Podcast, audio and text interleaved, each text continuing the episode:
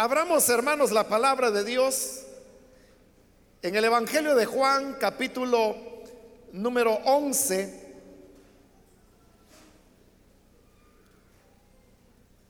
En la continuación del estudio que estamos desarrollando en este libro del Evangelio de Juan, vamos a leer los versículos que corresponden en la continuación del estudio que estamos desarrollando. La palabra de Dios nos dice en el Evangelio de Juan, capítulo 11, versículo 33 en adelante. Al ver llorar a María y a los judíos que la habían acompañado, Jesús se turbó y se conmovió profundamente. ¿Dónde lo han puesto? preguntó. Ven a verlo, Señor. Le respondieron. Jesús lloró. Miren cuánto lo quería, dijeron los judíos. Pero algunos de ellos comentaban, este que le abrió los ojos al ciego, ¿no podría haber impedido que Lázaro muriera? Conmovido una vez más, Jesús se acercó al sepulcro. Era una cueva cuya entrada estaba tapada con una piedra. Quiten la piedra, ordenó Jesús. Marta, la hermana del difunto, objetó. Señor, ya debe oler mal, pues lleva cuatro días allí. ¿No te dije que si crees verás la gloria de Dios? Le contestó Jesús.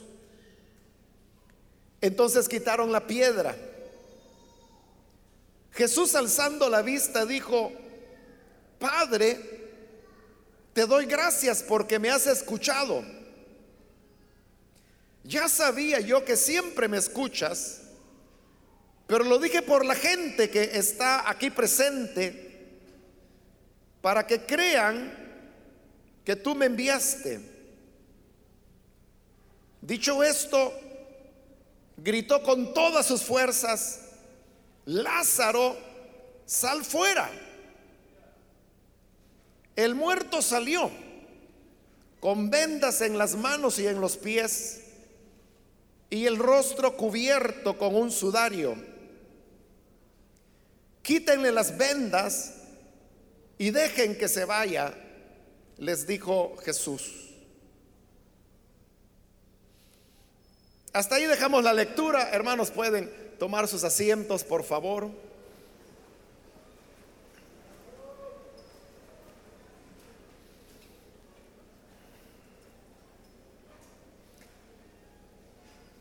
Seguimos adelante con el estudio del Evangelio de Juan y consecuentemente con el estudio de este capítulo 11 que trata sobre la resurrección de Lázaro, que como lo explicamos en su oportunidad, es un relato exclusivo de este Evangelio, ya que no se encuentra en ninguno de los otros tres Evangelios a pesar de ser un milagro, de las dimensiones que tiene esta resurrección de Lázaro.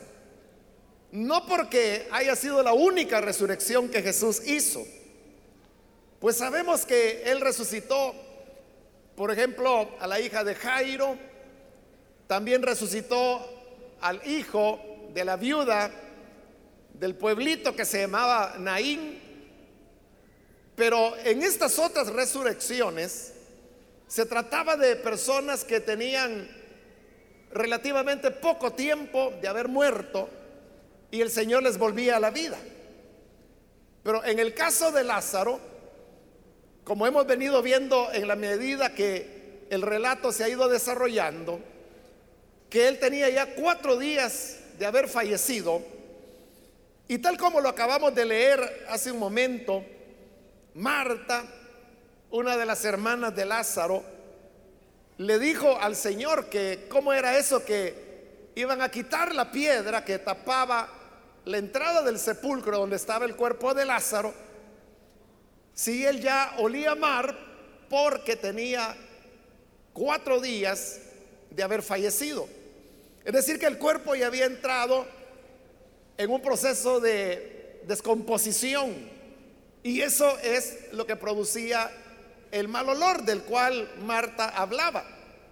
Esto es lo que hace esta resurrección única, porque se trata no solamente de una resurrección, sino que de una recomposición, de una revitalización de un cuerpo que no solamente estaba ya fallecido, igual que la hija de Jairo, igual que el hijo de la viuda de Naín, sino que un cuerpo que incluso había entrado ya en un proceso de descomposición. Pero siendo como es este milagro de resurrección, repito, es únicamente Juan quien lo relata. Ahora, en la parte anterior que cubrimos en la última ocasión, llegamos al clímax del contenido del capítulo. Porque decíamos que si uno lee de una forma superficial el capítulo, uno va a pensar que el clímax es los versículos que hoy hemos leído. Es decir, cuando se produce la resurrección. Incluso decíamos que nosotros como lectores de este Evangelio, como ya sabemos lo que ocurre con Lázaro que resucita, cuando leemos el capítulo 11, nos apresuramos a llegar a los versículos que hoy hemos leído, que es el momento cuando Jesús se para frente a la tumba y dice que gritando con todas sus fuerzas, dijo, Lázaro ven fuera y Lázaro sale. Pero realmente ese no es el clímax del capítulo. Esta resurrección es solamente la reafirmación del clímax. Y el clímax se encuentra en la parte anterior que cubrimos, que es cuando Jesús le comienza a explicar a Marta y luego también llegará a María, cómo Él es la resurrección y la vida. Y si tuviéramos que elegir un versículo que uno dijera es la cumbre del capítulo, sin duda que ese versículo es cuando el Señor dice que todo aquel que crea en Él, aunque esté muerto, vivirá. Eso lo explicamos en su oportunidad y también explicamos la profundidad de esas palabras de Jesús, pero que resumiéndolas muy brevemente para entrar al pasaje que hoy corresponde, podríamos decir que era una afirmación, lo que Jesús dijo, que aquel que cree en Él, aunque esté muerto, vivirá. Lázaro era un hombre que había creído en Él, pero estaba muerto. Pero Jesús decía que estaba vivo. Eso habla es muy profundo porque habla de, la grandeza del Señor Jesús. Porque Él decía, el que cree en mí. Entonces uno podría preguntarse, bueno, ¿quién era Él? Para que llegara al extremo de decir, el que crea en mí, aunque esté muerto, vivirá. Nosotros no tenemos problema en responder esa pregunta, ¿quién era Él? Hoy con toda facilidad nosotros decimos, pues era el Hijo de Dios, o era el Salvador, o podemos decir era el Cristo, o incluso podríamos responder, Él era Dios. Pero estas respuestas son fáciles ahora, que hay una completa comprensión acerca de quién era Él, su misión y el sentido de su sacrificio. Pero en este momento en que ocurren estas cosas, la gente no tenía esa claridad. Por eso es que esas palabras del Señor eran sumamente atrevidas, el que crea en mí, aunque esté muerto, morirá. Perdón, aunque esté muerto, vivirá. Por eso es que a veces los fariseos se preguntaban, por ejemplo, cuando él perdonaba pecados. Entonces decían, bueno, ¿quién es este que perdona pecados? Solamente Dios puede perdonar pecados. Porque era una cuestión, como lo hemos visto, donde esos pasajes aparecen, que era lógico que pensaran de esa manera. Porque no había explicación a palabras que el Señor decía como esa, tus pecados te son perdonados. En una comprensión y en una revelación que Dios había dado, que el perdón de pecados solamente podía venir por los, las ceremonias que se hacían en el templo, los sacrificios que se ofrecían, y por eso es que era inaudito, era totalmente fuera de la palabra de Dios que alguien apareciera diciéndole a otra persona, tus pecados te son perdonados sin esa persona ni siquiera haber pedido que se le perdonaran los pecados. Simplemente como un don de gracia que el Señor daba. De igual manera que les escandalizaban esas palabras, les escandalizaba el hecho de que Él dijera, el que cree en mí, aunque esté muerto, vivirá. Pero eso dejaba una enseñanza con claridad. Y la enseñanza era, como lo hemos dicho, que si Lázaro era un hombre que creía en él, pero ahora había muerto, Jesús decía, pero vive. La resurrección es entonces la reafirmación de esa verdad que el Señor ha dicho.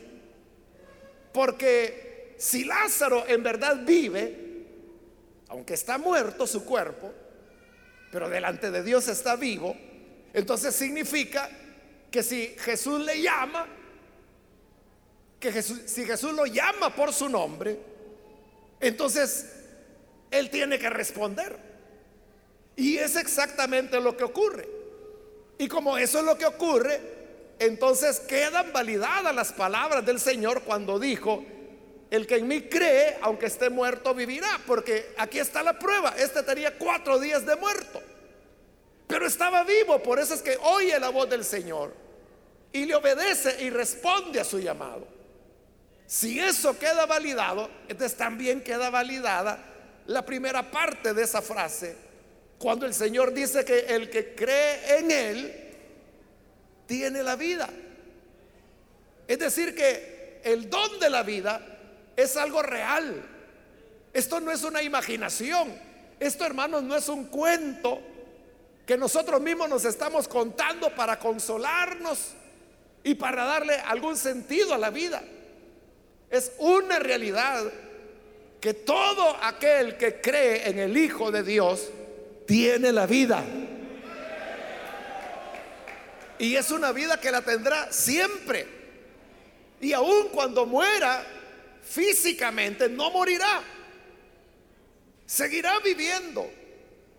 Por eso digo, ese es el clímax del relato. Lo que ahora sigue, que Juan en dos pequeños versículos relata la resurrección, es solamente la reafirmación de lo que extensamente se ha venido construyendo a lo largo de todo el capítulo. Pero vamos entonces a los versículos que hoy hemos leído. Recordemos la escena, Jesús ha llegado, todavía no ha entrado Betania porque Marta se enteró que él venía y salió corriendo y se encontró con él antes de entrar a la aldea. Luego Marta regresa y le dice a su hermana María, el Señor te llama. Y María también sale al mismo lugar donde Jesús estaba. Y también le dice las mismas palabras que Marta le había dicho. Señor, si hubieras estado aquí, mi hermano no habría muerto. Hasta ahí llegamos en la última oportunidad, que es el versículo 32. Ahora vamos con el 33. Al ver llorar a María y a los judíos que la habían acompañado, Jesús se turbó y se conmovió profundamente. Cuando María salió corriendo porque Marta le decía que el Señor la llamaba, los judíos que habían llegado desde Jerusalén para consolarlas, salieron detrás de ella porque ellos pensaron que María salía para ir a llorar al sepulcro, cuando realmente ella iba porque quería encontrarse con el maestro. Pero el hecho es de que los judíos van detrás de ella. Están ahora con Jesús y dice ese versículo que el Señor vio llorar a María y a los judíos que la habían acompañado. Es decir, que estos judíos que habían llegado de Jerusalén le tenían mucho aprecio a esta familia de Betania. Porque en primer lugar lo vemos estando al lado de la familia cuatro días después que el funeral ha ocurrido. Pero no solo eso, sino que también lo vemos llorando al lado de María. Y eso habla del profundo afecto. Porque usted puede ser invitado a un funeral o usted puede enterarse que falleció alguien por ahí que de alguna manera usted lo conoce o conoce a la familia doliente. Usted va por acompañarles y está ahí para animar a las personas porque es significativa la presencia de las personas cuando alguien ha, ha perdido un ser querido. Pero usted no va a llorar porque usted simplemente está acompañando a menos que con la persona fallecida usted haya tenido algún tipo de relación más estrecha. O, como era aquí el caso, que la familia, en este caso María y Marta, para usted fuera muy querida. Y que al ver el dolor y el sufrimiento de ellos, usted también llore. Y eso es exactamente lo que está ocurriendo con los judíos. Es que María y los judíos que habían venido para acompañarla lloraban, pero estaban llorando delante del Señor. Entonces dice que al verlos el Señor se turbó y se conmovió profundamente.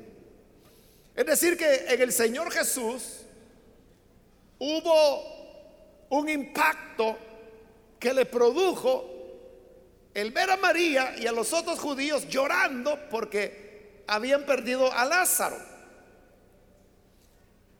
Los antiguos, sobre todo pues en el pueblo de Israel, ellos tenían la idea que los sentimientos, las emociones, era algo que golpeaba a los seres humanos, pero en su interior. Realmente no estaban muy equivocados porque esas son las cosas que, por ejemplo, la ciencia médica descubre hoy, ¿no? Usted sabe que hay personas que están bien de salud, pero tienen una impresión o una situación muy dolorosa y entonces les desarrolla, por ejemplo, una diabetes. Hay diabéticos que lo son por razones emocionales.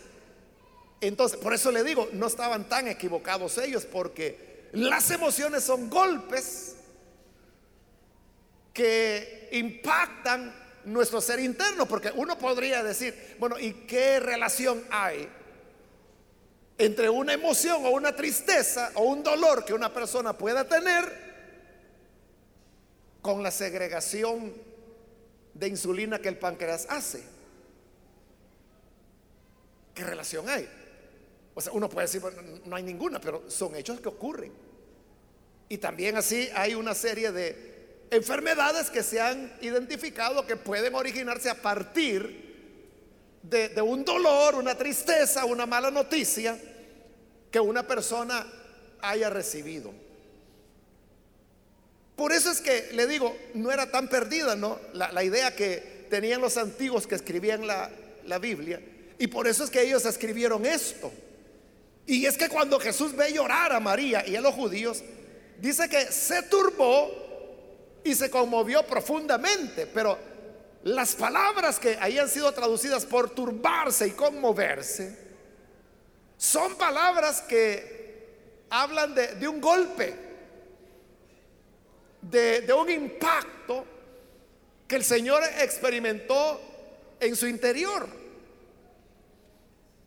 Los antiguos no tenían la idea que las emociones estuvieran en el corazón, como nosotros decimos, ¿verdad? ay, se me parte el corazón de ver tal cosa, decimos.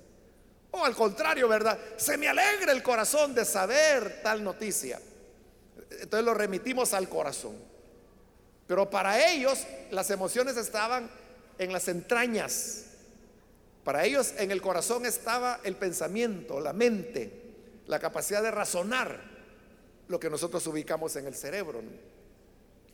Por razones ya conocidas y estudiadas, ¿no? Que el procesamiento de los pensamientos, las palabras, la visión, la audición, todos los elementos sensoriales están en el cerebro y eso está muy demostrado. Pero entonces, como era a las entrañas, por eso es que el versículo dice que se conmovió profundamente. Porque ellos consideraban que las emociones eran en las entrañas. ¿Y cuáles eran las entrañas? El estómago, los intestinos, los riñones, lo que son nuestras vísceras internas. Entonces, allí es donde el Señor sintió ese golpe. Entonces Jesús viene y pregunta en el versículo 34, ¿dónde lo han puesto? Porque Jesús ya sabía lo que iba a hacer. Y cuando él pregunta, ¿dónde lo han puesto? Dice que le respondieron, ven a verlo, Señor. Como acá, hermanos, estamos ya en la última señal. Recuerde que lo dijimos desde la introducción al estudio de Juan, que Juan solamente presenta siete señales y esta es la última. Entonces, como ya es la última, el Evangelio de Juan comienza a hacer relaciones de cosas que se dijeron al inicio del Evangelio o que se dijeron en torno a la primera señal con esta que ahora es la última. Cuando Jesús dice, ¿dónde lo han puesto? Los que estaban ahí no se nos dice quiénes fueron, solo dice que respondieron. Ven a verlo. Pero esa respuesta que le dieron, ven a verlo, es similar a la respuesta que Jesús le dio a los discípulos en el capítulo 1, pero en relación a otra cosa, porque los discípulos de Juan estaban siguiendo a Jesús porque Juan les dijo, este es aquel de quien yo les había hablado. Del que dije que no soy digno de desatar, la correa de su sandalia. Él es. Entonces los discípulos de Juan comenzaron a seguirlo. Y Jesús caminó y los discípulos venían detrás. Entonces Jesús se detiene y vuelve a ver y les pregunta, ¿qué buscan? Como diciendo, ¿por qué me siguen? ¿Qué quieren? Entonces le dijeron, Señor, ¿a dónde vives? Y el Señor les dijo, vengan y vean. Ahí es donde el Señor les dijo, vengan y vean. Y ahora aquí le están diciendo a él, ven a verlo. En la Reina Valera está un poco más claro porque ahí dice, le dijeron, Señor, ven y ve. Y esas son las palabras que Jesús les dijo en el capítulo 1. Vengan y vean. Pero note la diferencia. Allá es Jesús quien está diciendo, vengan y vean. Aquí son los hombres quienes le están diciendo a Jesús, ven y ve. Allá en el capítulo 1, Jesús les está diciendo, porque le han preguntado, ¿a dónde moras? ¿A dónde vives? Y Jesús les dice, vengan y vean. Entonces los está invitando que vengan a ver a dónde Él vive. Pero como Jesús es la luz y Jesús es la vida, Él les está invitando a que vengan y vean la luz y la vida. Pero aquí los hombres, ¿a qué están invitando a Jesús? Lo están invitando a ver un sepulcro, a ver las tinieblas y a ver la muerte. Entonces es todo lo opuesto. Mientras que Jesús le dice al ser humano, vengan y vean la luz y la vida, el hombre le dice a Jesús, ven y ve la oscuridad y la muerte. Porque van a enseñarle a dónde es que está el hombre muerto. Pero, aunque son elementos contrarios, usted puede ver que hay una relación. Porque las respuestas son las mismas. Entonces, lo que está haciendo el Evangelio de Juan es que de este capítulo 11 nos está remitiendo al capítulo 1. Porque lo que está haciendo es ahora como una recolección, está cerrando todo lo que ha venido testificando, como el mismo Evangelio lo dice, todos estos capítulos que han pasado. Llevan al Señor, ve el sepulcro y dice el versículo 35, Jesús lloró. Es decir, que al estar frente al sepulcro, Jesús se pone a llorar. Son pocas veces que la Biblia habla que Jesús haya llorado. Una ocasión en la cual Jesús lloró fue en lo que llaman la entrada triunfal a Jerusalén y donde Jesús hace su lamento por Jerusalén y llora por Jerusalén. Aquí está llorando porque Lázaro ha muerto. Y la otra mención que se hace de Jesús llorando es ya hasta en el libro de Hebreos, donde dice que por, su llanto reverencial Dios lo escuchó. Y aunque Hebreos no dice en qué momento se dio eso, todo parece indicar que se refiere a la oración que Jesús hizo en el huerto. Porque dice que lloraba pidiéndole a Dios que lo librara de la muerte. Y es ahí, en el Getsemaní, donde lo vamos a ver en el capítulo 17 de este Evangelio, que él le pide al Padre que si era posible, que esa copa del dolor y de la muerte pasara de él sin que tuviera que beberla. Bien, pero hoy está llorando. Aquí podríamos preguntarnos, ¿por qué lloraba Jesús? Y uno diría, lógico, porque Lázaro había muerto. Y que no a resucitarlo iba, pues. Si por eso es que él ha preguntado, ¿a dónde lo pusieron para sacarlo de ahí? ¿Cuándo es que nosotros lloramos? Cuando nosotros sabemos que hemos perdido a una persona para siempre, por ejemplo, con la muerte.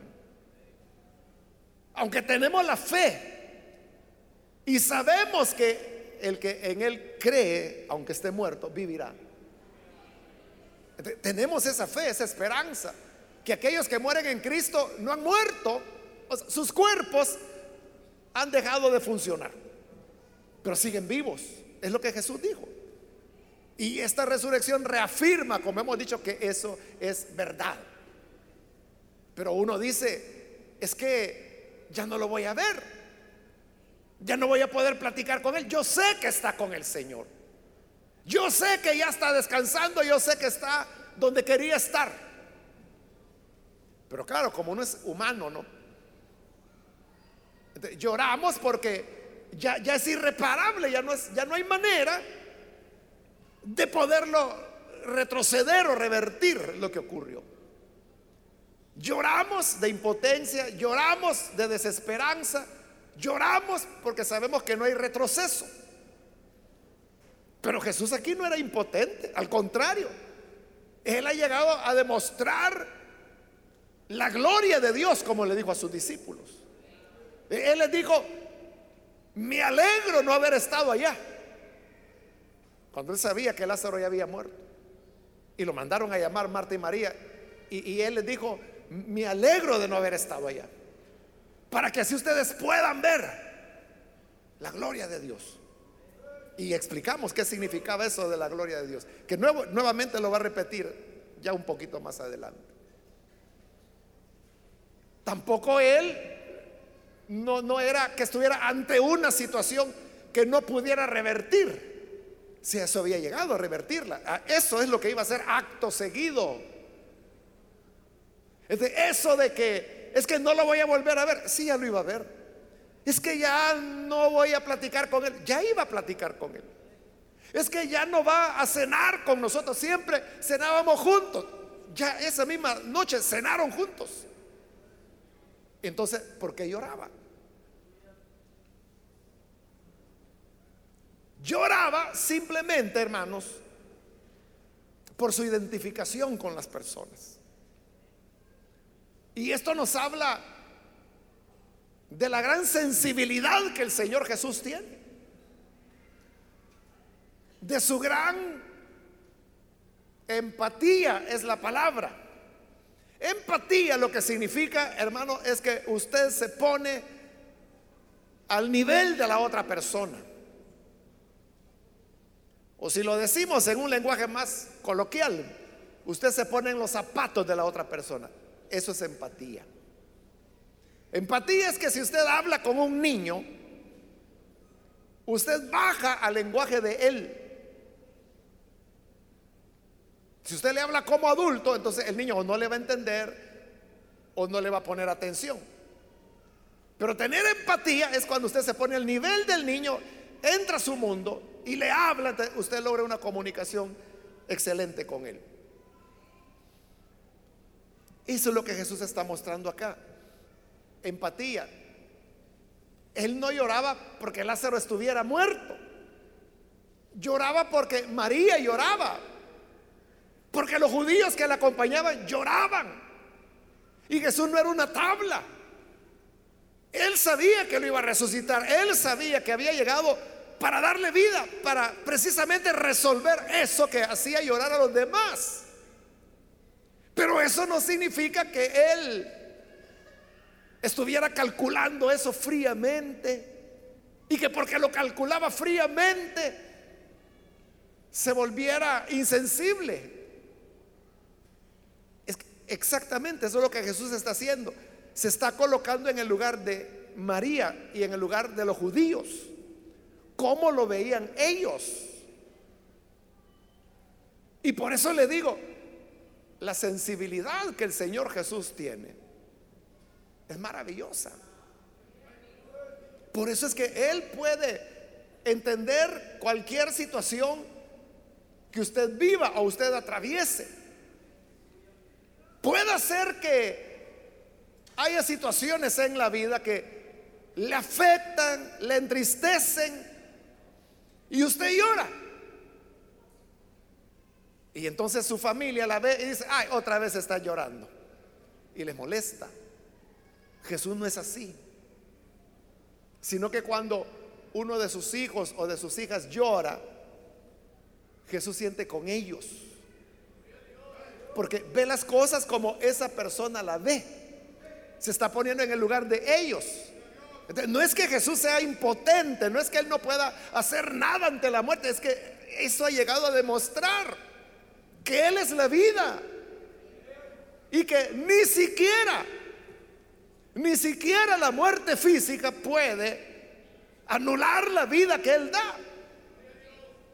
Pero eso, repito, no lo hace insensible. Es lo que ocurre, hermanos,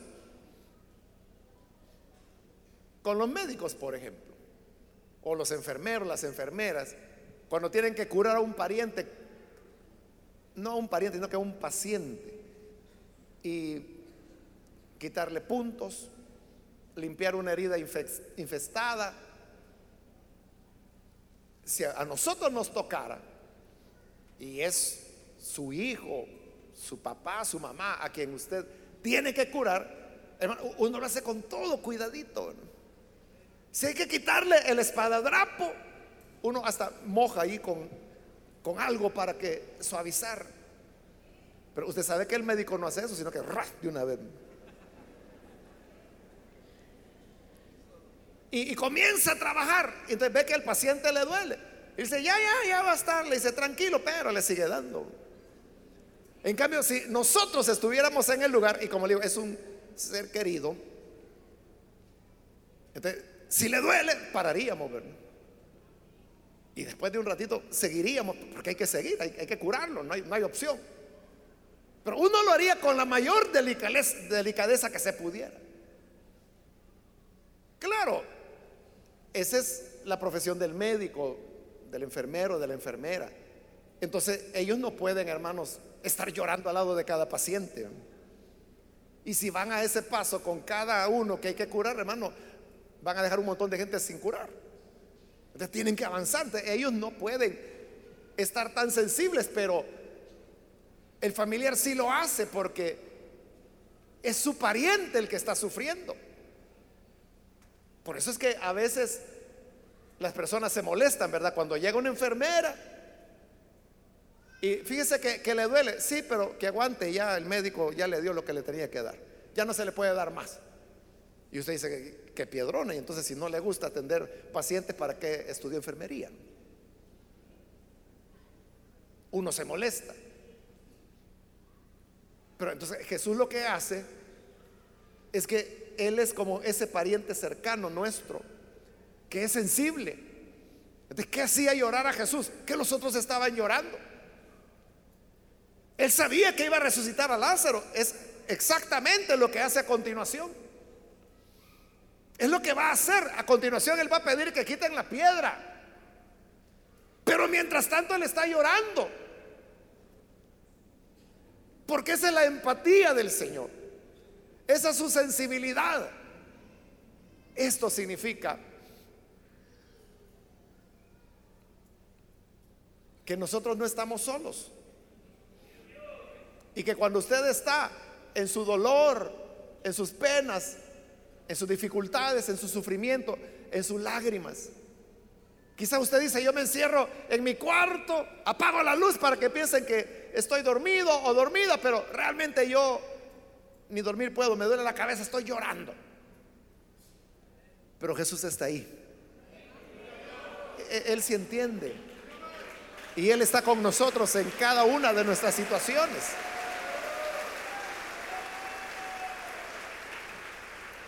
Uno podría haberle dicho a María, por ejemplo, mira, cálmate.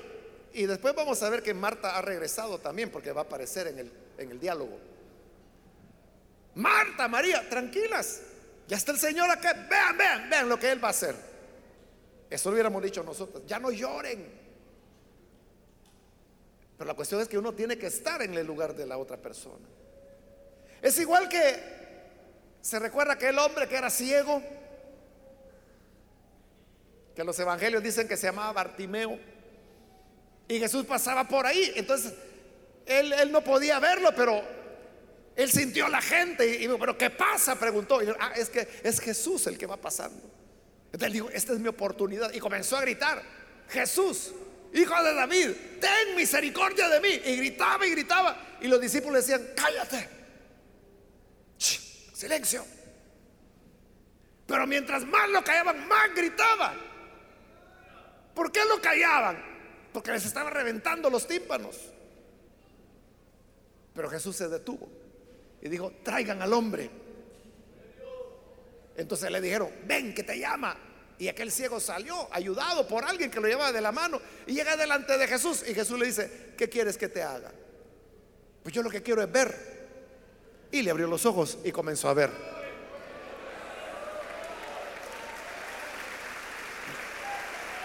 Pero en ese relato, otra vez tenemos lo mismo. Todos le decían, cállate. Claro, como ellos no eran los ciegos, no entendían la necesidad de aquel.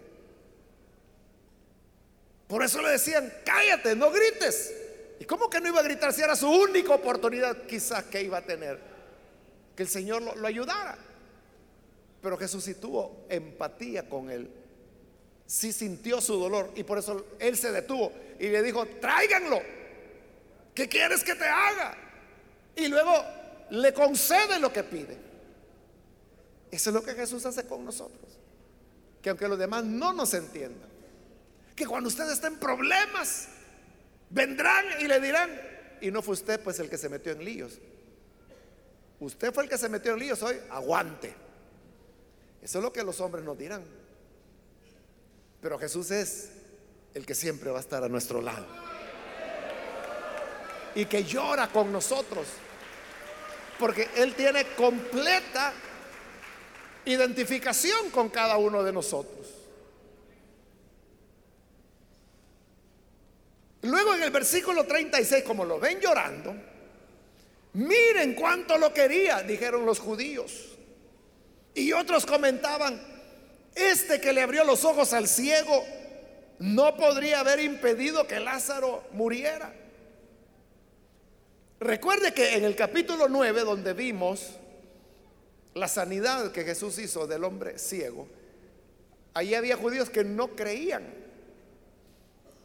que mandaron a llamar a los padres del hombre que había sido ciego porque dice que no creían que hubiera sido ciego. Pero cuando mandan a llamar a los padres, les dicen, ¿es este su hijo? Sí. ¿Nació ciego? Sí. Entonces, si nació ciego, ¿cómo es que está viendo? Y los padres dijeron, pues eso es lo que no sabemos. Sabemos que es nuestro hijo, que nació ciego, que nunca ha visto. Pero ¿cómo está viendo ahora? A saber. Ya él es adulto, pregúntenle. No creían que él hubiera sido ciego y que el Señor lo hubiera sanado consecuentemente. Pero estos que están aquí sí, porque están aceptando que el Señor sanó los ojos del ciego. Precisamente por eso se preguntan. Este que le abrió los ojos al ciego no podría haber impedido que Lázaro muriera. Sobre todo porque están diciendo, miren cuánto lo quería. Si Jesús está llorando. Entonces, si lo amaba tanto, si le duele tanto la muerte de Lázaro, no podía haberlo sanado. Claro que sí podía. Pero Jesús tenía otros planes. Es lo que dijo al inicio del capítulo. Se lo dijo a sus discípulos. Lázaro está enfermo. Pero nos vamos a quedar. Y cuando ya muere, les dice, Lázaro ha muerto. Bueno, él les dice, Lázaro duerme. Pero ellos no le entendieron. Ah, bueno, si ya duerme es que ya se está aliviando, ya se va a mejorar. Porque ellos pensaban que dormido de dormir. Entonces Jesús les habló claro, no, Lázaro se murió. Y me alegro, les dice, de no haber estado allá. Para que así ustedes puedan creer. Para que la gloria de Dios se manifieste.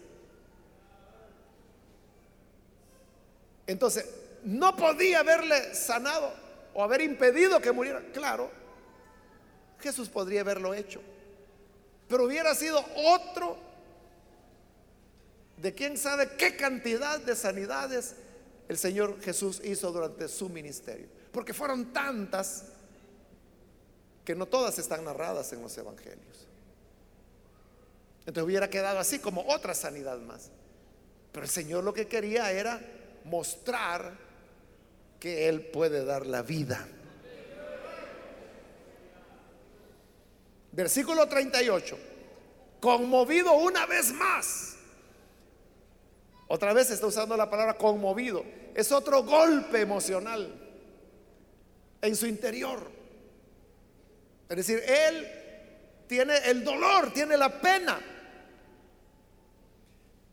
con esa pena, con ese golpe emocional, dice que se acercó al sepulcro.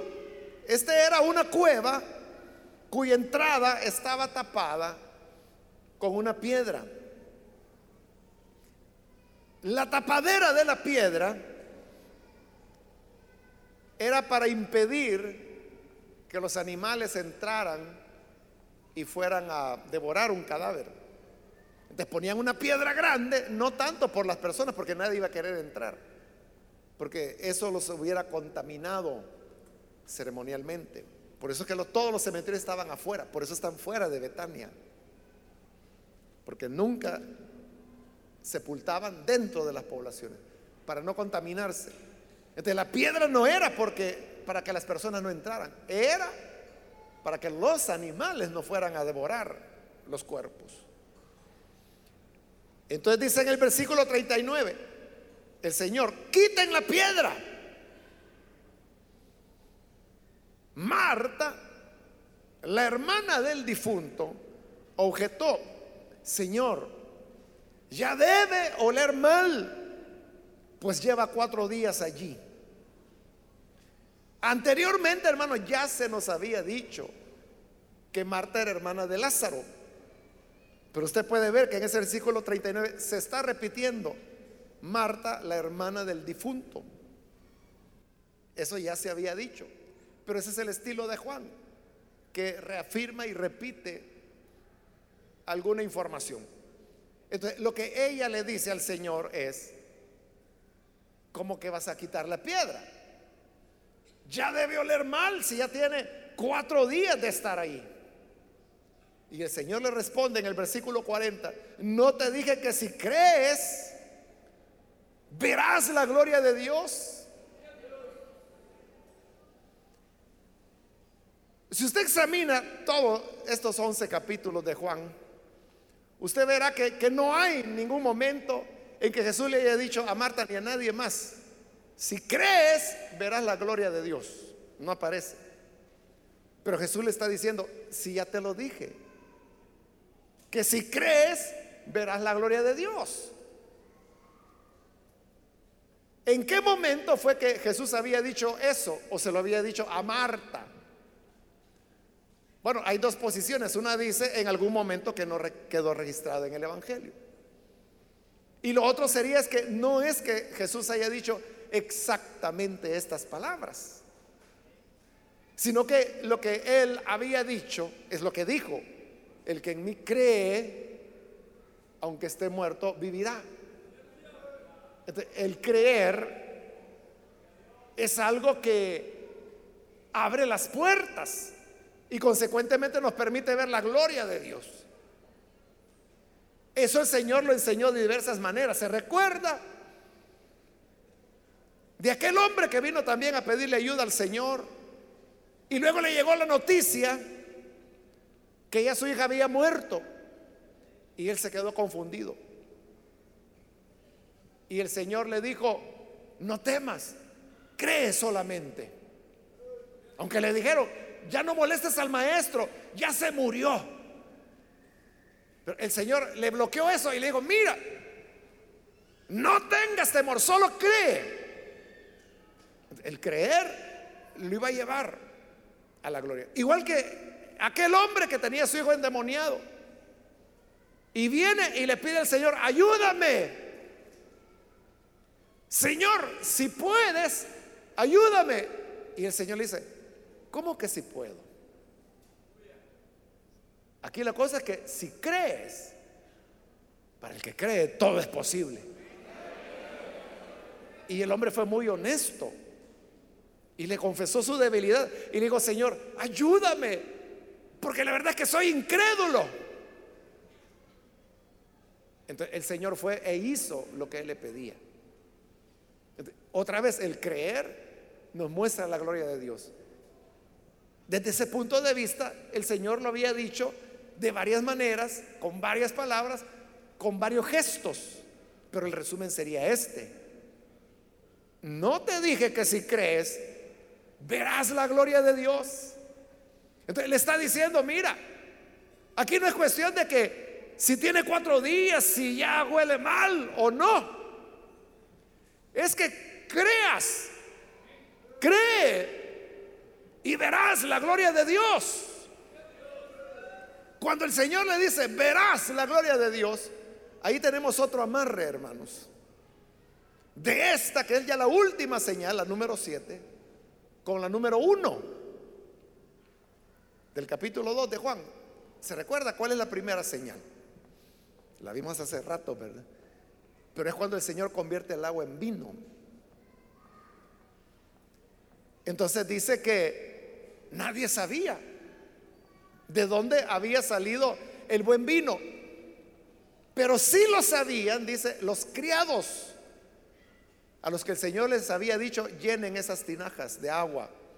Y es el agua que Él convierte en vino. Y luego dice el Evangelio de Juan, esta primera señal hizo el Señor y mostró su gloria. Con la primera señal mostró su gloria. Eso es lo que le está diciendo ahora. Si crees, verás la gloria de Dios. Entonces, vea, es otra relación entre la primera señal y la última, que es esta, la número 7. Por eso le digo, Juan lo que está haciendo es que está recopilando, o sea, toda la información la está amarrando como hacer un paquetito y nos dice, ah, mire, aquí está. Esta es la revelación del verbo de vida. El que era en el principio con Dios, el que estaba con Dios, el que era Dios y que se hizo carne, porque la luz vino a este mundo. Aquí está, en este evangelio. Tómenlo. Y eso es lo que estamos haciendo, destapar el paquetito que Juan nos hizo. Estos son los amarres que él hizo entre la primera señal y la última, porque esta es la última, entonces ya la está dando por clausurada. Pero también debemos recordar, hermanos, qué es lo que significaba para Jesús la gloria de Dios. Lo vimos en este capítulo porque así comienza cuando llega la noticia que Lázaro está enfermo y Jesús le dice a sus discípulos, esta enfermedad no es para muerte, es para que se manifieste la gloria de Dios. Pero ¿cuál era la gloria de Dios? No es esta de que va a levantar al muerto, lo cual es glorioso, pero eh, para Juan la gloria de Dios es la crucifixión de Jesús, la muerte, su sepultura, su resurrección y su ascenso al Padre. Esa es la gloria de Dios. Por eso es que en Juan 17, a horas para iniciar lo que nosotros llamamos la pasión. Jesús ora al Padre y le dice, la tarea que me diste, que me encomendaste, ya la he completado. Así que quiero que la gloria que tuve contigo al principio, me la des ahora. Le está pidiendo gloria. ¿Y qué es lo que viene? Que a las dos horas ya lo apresaron y lo comienzan a bofetear azotar, a coronar de espinas. Al día siguiente lo crucifican, lo sepultan, luego resucita y luego asciende al Padre. Esa es la gloria de Dios. Entonces, cuando aquí le está diciendo, no te he dicho que si crees, verás la gloria de Dios. No solo en el hecho de que Lázaro va a resucitar, sino que esta resurrección, y es lo que vamos a ver en la próxima oportunidad, es lo que conduce a que sentencien a Jesús a pena de muerte. Lo que los otros evangelios lo colocan como una deliberación que hizo el Sanedrín, donde toman la decisión de matar a Jesús. Juan lo coloca aquí, en el capítulo 11, en los versículos finales del 45 al, 47, al 57. Ahí donde deciden matarlo. De cuando él dice, si crees, verás la gloria de Dios, no solo en la resurrección de Lázaro, es que por esa resurrección lo van a matar, pero matándolo, Él resucitará y volverá al Padre. Esa es la gloria de Dios. Entonces, cree y verás la gloria de Dios, verás al Hijo de, de Dios volver a la gloria de su Padre. Ella no contestó.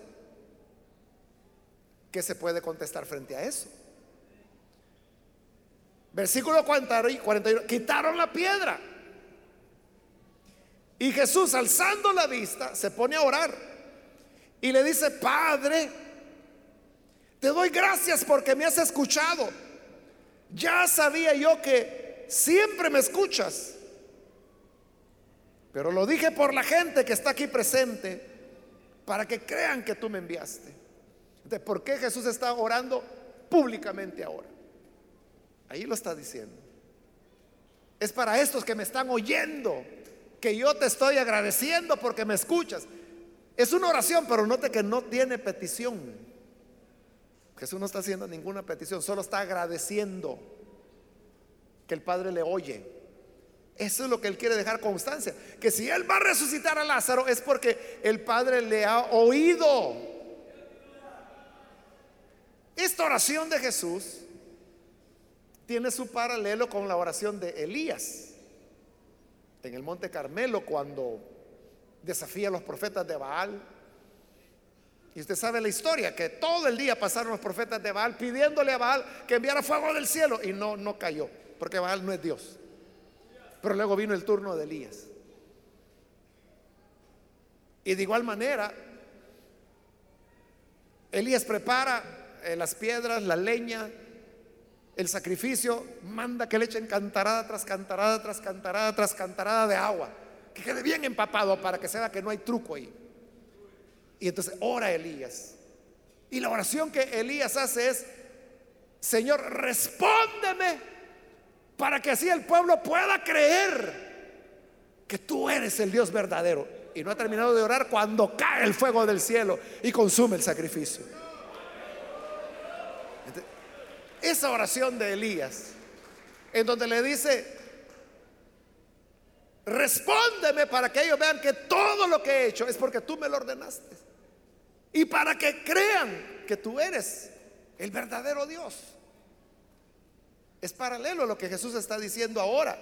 Yo sé que tú siempre me escuchas, pero lo estoy diciendo por estos que están aquí. Para que crean que tú me enviaste. Y habiendo hecho esa oración, dice el versículo 43, dicho esto, gritó con todas sus fuerzas.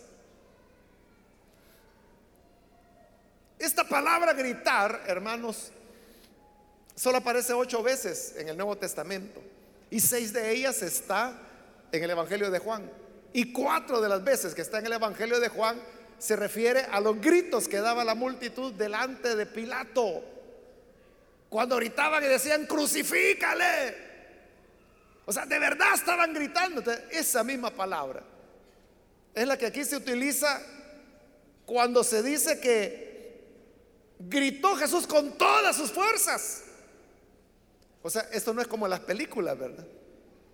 Porque de seguro usted ha visto películas que pasan por televisión o dan en el cine de este momento cuando Lázaro es resucitado por el Señor.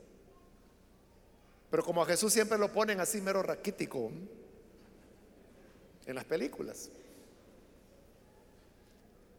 Pero esto es lo que de verdad pasó. Él gritó. Y dice que con todas sus fuerzas. Y le dijo, Lázaro, sal fuera. Y sorprendentemente, dice el 44, el muerto salió. Qué locura, hermano. ¿Cómo es eso que el muerto salió? Si está muerto, ¿cómo salió? Y si salió, entonces no está muerto. Sí, está muerto. Que no ve que tenía cuatro días. Ya olía mal. Pero salió. Pues sí, porque lo llamó. Pero entonces si salió es que no estaba muerto. Ahí está lo que Jesús dijo. El que cree en mí, aunque esté muerto, vivirá. Por eso Lázaro oyó.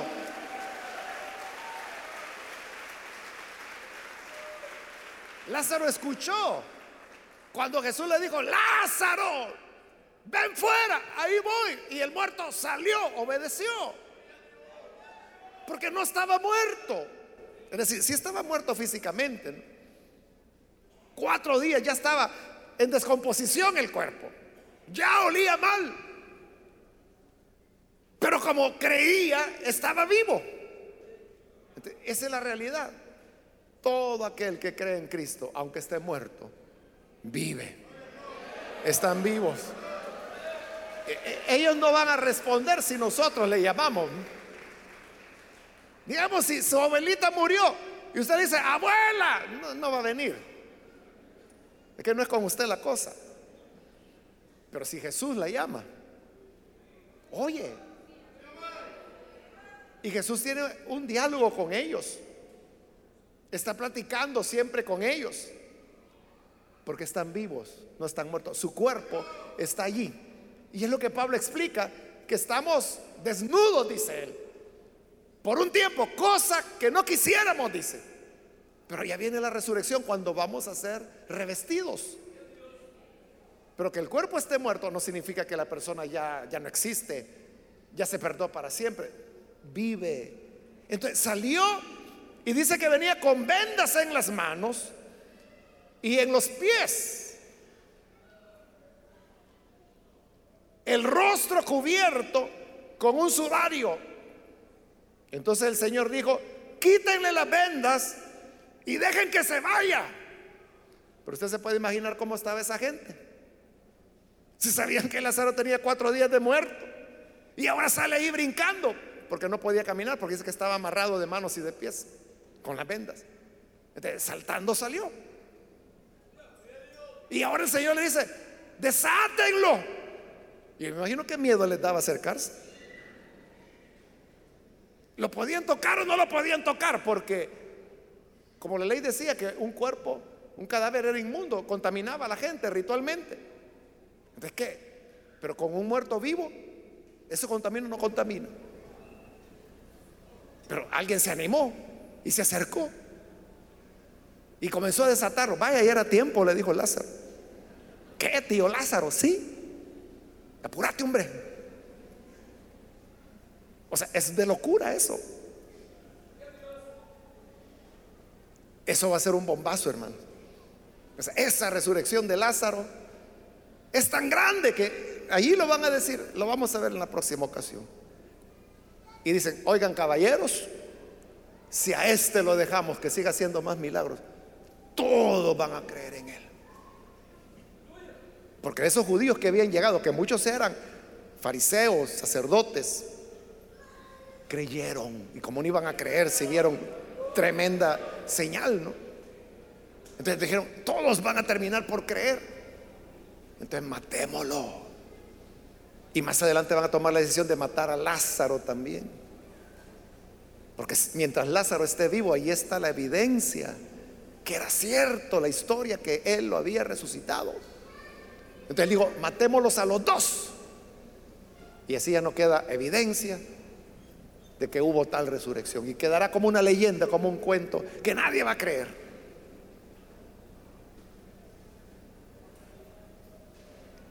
Entonces, hermanos, la señal confirma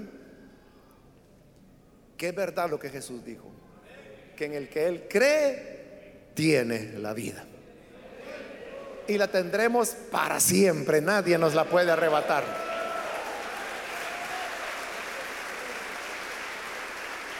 Ni siquiera, ni siquiera la muerte física. Porque aunque estemos muertos, seguiremos vivos. Porque hemos creído en Él. Padre, gracias te damos por las personas que están aquí al frente, como también aquellos que a través de televisión, radio, internet, están abriendo sus corazones para creer a tu palabra, para recibir la verdad que nos lleva a la vida. Gracias Señor porque en nuestro dolor estás con nosotros. En nuestro sufrimiento estás con nosotros. En nuestro llanto lloras con nosotros. Pero no solamente compartes el dolor, vienes para ponerle fin para mostrarnos la gloria de Dios. Por eso, Señor, hoy creemos. Y estas personas que hoy creen en ti, sálvales, dale vida. Que puedan, Señor, conocerte. Y que de aquí en adelante, cada minuto, cada momento de su vida, sea para tu gloria sea para tu alabanza. Es lo que rogamos por Jesucristo nuestro Señor. Amén y amén.